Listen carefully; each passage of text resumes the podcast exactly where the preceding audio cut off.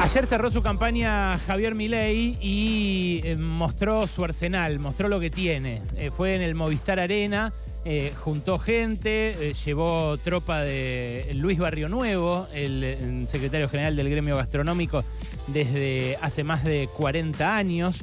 Y arriba del escenario, antes de hablar él, puso a alguien a quien considera un prócer. El prócer, así le dice de hecho. Es el hombre a quien también invitó a presentar su libro en la última edición de la Feria del Libro. Es eh, en realidad un linaje lo que él admira, el linaje de los Venegas Lynch. Todos se llaman igual, por eso a veces uno se los confunde. Se llaman Alberto Venegas Lynch.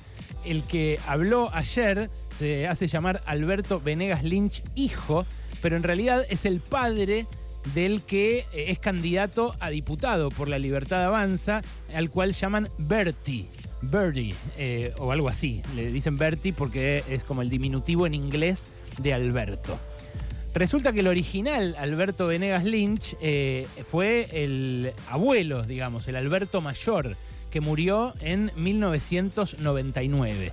Ese hombre es el que introdujo el pensamiento de la escuela austríaca en la Argentina, de eh, los economistas ultra archi liberales a los cuales admira Javier Milei.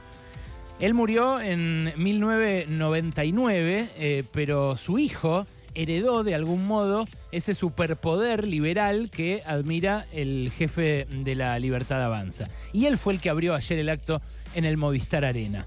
Dijo, entre otras cosas, lo siguiente. Por consideración a mi religión católica, por respeto a esa religión, creo que habría que imitar lo que hizo el presidente Roca, esto es suspender las relaciones diplomáticas con el Vaticano.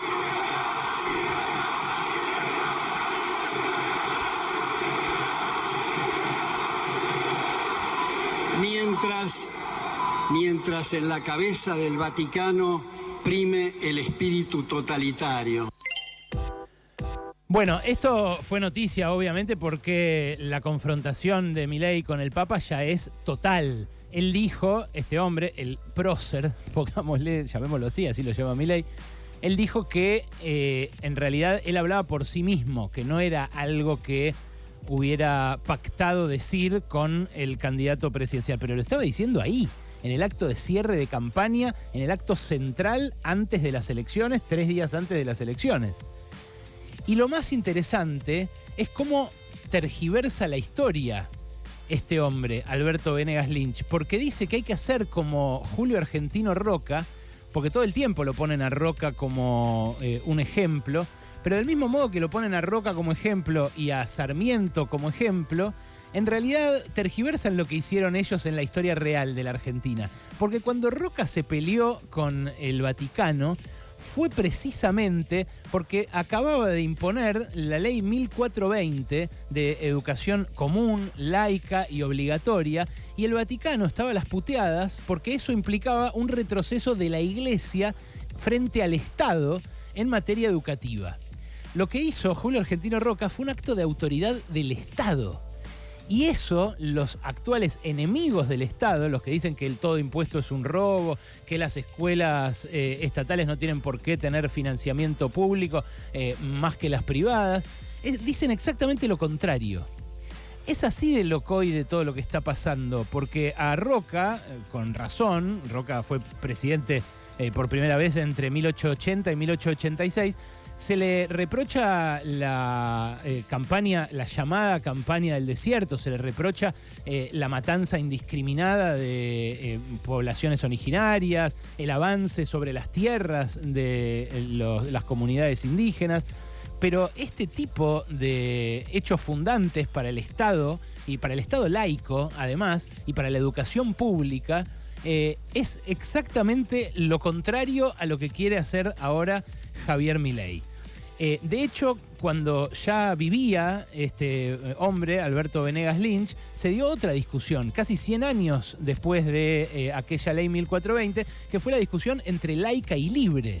Y en esa discusión, los, de, los Libre, que eran los partidarios de la universidad privada básicamente, eran los que en ese momento bancaba Venegas Lynch porque ahí estaban los de la Revolución Libertadora, ahí estaban eh, los eh, dictadores que se fueron sucediendo por esas décadas, en contra de la educación pública que había fijado Roca. Esto eh, pasa todo el tiempo con esta gente, cuando uno se pone a, rascar un poquito en las cosas que dicen. pero Venegas Lynch también ayer, en ese mismo discurso, dijo lo siguiente. El punto central de Javier Milei es que la gente pueda elegir el activo monetario de su preferencia. Y en este sentido, de elegir, me parece muy importante deshacerse de las mal llamadas empresas estatales. Bueno, es loco porque también en la época esa fundante de la Argentina, a principios del siglo, empiezan a aparecer las empresas estatales de la mano de eh, algunos militares, eh, como los que fundan IPF, como los que después más tarde fundarían Somisa, gente que piensa estratégicamente la producción y que le asigna un lugar muy importante al Estado. Una de las eh, ideas de Milei que tienta a un sector del establishment es la privatización de IPF. Y ayer lo detalló eh, Milei. Dijo, él primero separaría las unidades de negocios y después las vendería por separado, porque dijo, así no valen nada. Claro, es exactamente lo que quieren los petroleros, quedarse, rapiñar YPF, quedarse con los pedacitos más rentables y en todo caso que después alguien extranjero se quede con la IPF residual y la haga rendir, porque Argentina va a rendir recontra en materia hidrocarburífera en los próximos años. Ahora, esto de privatizar todo, ya lo vimos hace poquito. De hecho, el transporte público era privado hasta el choque de 11. los trenes eran todos privados y andaban todos para el traste. Los colectivos son un híbrido entre lo peor de la gestión pública y lo peor de la gestión privada, porque hay empresarios bondieros que se llenan de guita con los subsidios del Estado y los bondis vienen cada vez con menos frecuencia, cada vez con peores coches, cada vez con peor servicio, porque el Estado les fija una tarifa y no es capaz de discriminar el subsidio cosa que tecnológicamente se puede hacer perfectamente. Que el beneficiario de, asignación por hijo, que la empleada doméstica, que el beneficiario de un programa social pague menos el bondi que el que eh, gana un montón de guita. Bueno, la privatización se vio hace poco, dejó sin laburo hace un montón de tiempo. Lo de romper con el Vaticano, él dice, hay que hacerlo como en la época de Roca pero miente, porque Roca lo hizo por las razones contrarias a las razones por las cuales lo quiere hacer Milei. A Milei lo que le molesta es que el Papa Francisco hable de los pobres, de que tiene que redistribuirse la riqueza, de que tiene que haber algún mecanismo de redistribución social eh, piloteado por el Estado. Pero para Venegas Lynch, lo que dice Milei es un orgasmo. Escucha. No quiero subestimar el déficit fiscal que está emparetado muy estrechamente a la inflación. Yo hace 50 años en mi primer libro empecé a machecar sobre la importancia de liquidar el Banco Central. Por eso dije, por eso dije en la feria del libro lo que está haciendo Javier Milei para mí es un orgasmo intelectual. Más allá de la desagradable metáfora, francamente viniendo de un señor de 83 años, es eh, algo que, eh, bueno, tiene que ver con la historia de este linaje, de los Venegas Lynch. Eh, este hombre, al quien Milei llama Prócer, escribió como 28 libros y efectivamente es de los que introdujo hace muchos años al liberalismo más extremo, al más egoísta, al más cruel, al que no repara siquiera en los efectos eh, inmediatos colaterales de lo que propone, hace más o menos, más o menos 60 años. En esa época se sucedían los golpes militares y los Venegas Lynch siempre los apoyaban, invariablemente. El primero que apoyaron fue el de eh, la Revolución Libertadora. Acababa de fundar el papá del prócer, o sea, Alberto Venegas Lynch, abuelo, podríamos decir, el Centro de Estudios sobre la Libertad. Ahí vinieron eh, dos de los que le dan nombre a los perros de Miley. Eh, vinieron a hablar a ese lugar. Ludwig von Mises perdón, y Friedrich Hayek. Eh, este último, defensor abierto de la dictadura liberal de Augusto Pinochet en Chile un tiempo después. Como Milton Friedman, que dijo, yo no defiendo los asesinatos, pero es cierto que fui y lo banqué a Pinochet porque llevó adelante una transformación inédita de Chile.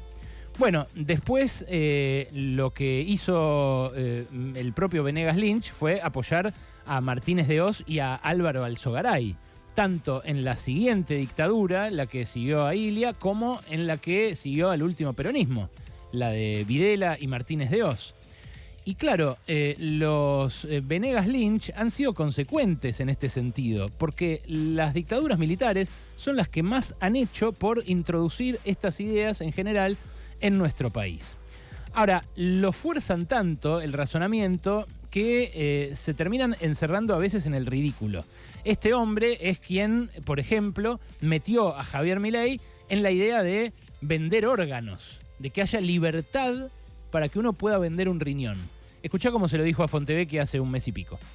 Una cosa es matar a otra persona y, una distinta es hacer lo que uno le parece con el cuerpo de uno. Yo estoy a favor de, la venta de órganos a quienes quieran realizarlo por las razones expuestas por estos médicos, por el Premio Nobel de Economía Gary Becker y por lo que acabo de decir y completamente en contra del homicidio en el seno materno. Claro, el homicidio en el seno materno es eh, el aborto, así definen al aborto. Y eso no es libertad, no, no es que eh, tiene derecho a decidir sobre su propio cuerpo una mujer eh, que eh, entró a, a, la, no sé, cuarta, quinta, octava semana de gestación y puede abortar sin ningún trauma médico con tomar solamente una pastilla. Eso es un asesinato en el seno materno. Pero que un pobre se quede sin laburo, no tenga asistencia del Estado y se vea compelido a vender un riñón, sí, por su propia voluntad, uno podría decir, tiene la decisión él de vender un riñón, pero ¿quién decidiría vender un riñón si no está desesperado? Bueno, eso para ellos es un acto de libertad. Lo vinimos diciendo toda la campaña, pero ayer se notó muchísimo en ese acto de cierre.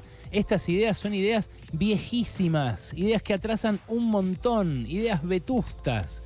Y lamentablemente muchos de quienes las abrazan son jóvenes. Jóvenes que eh, buscan obviamente ideas nuevas y con razón, porque las que vienen gobernando vienen chocando el país como loco y los últimos dos gobiernos son muy, eh, una prueba muy concreta de eso, pero les ofrecen en realidad un refrito cosas que ya se han visto muchas veces, repito, a lo largo de nuestra historia y ahora las venden como nuevas una vez más.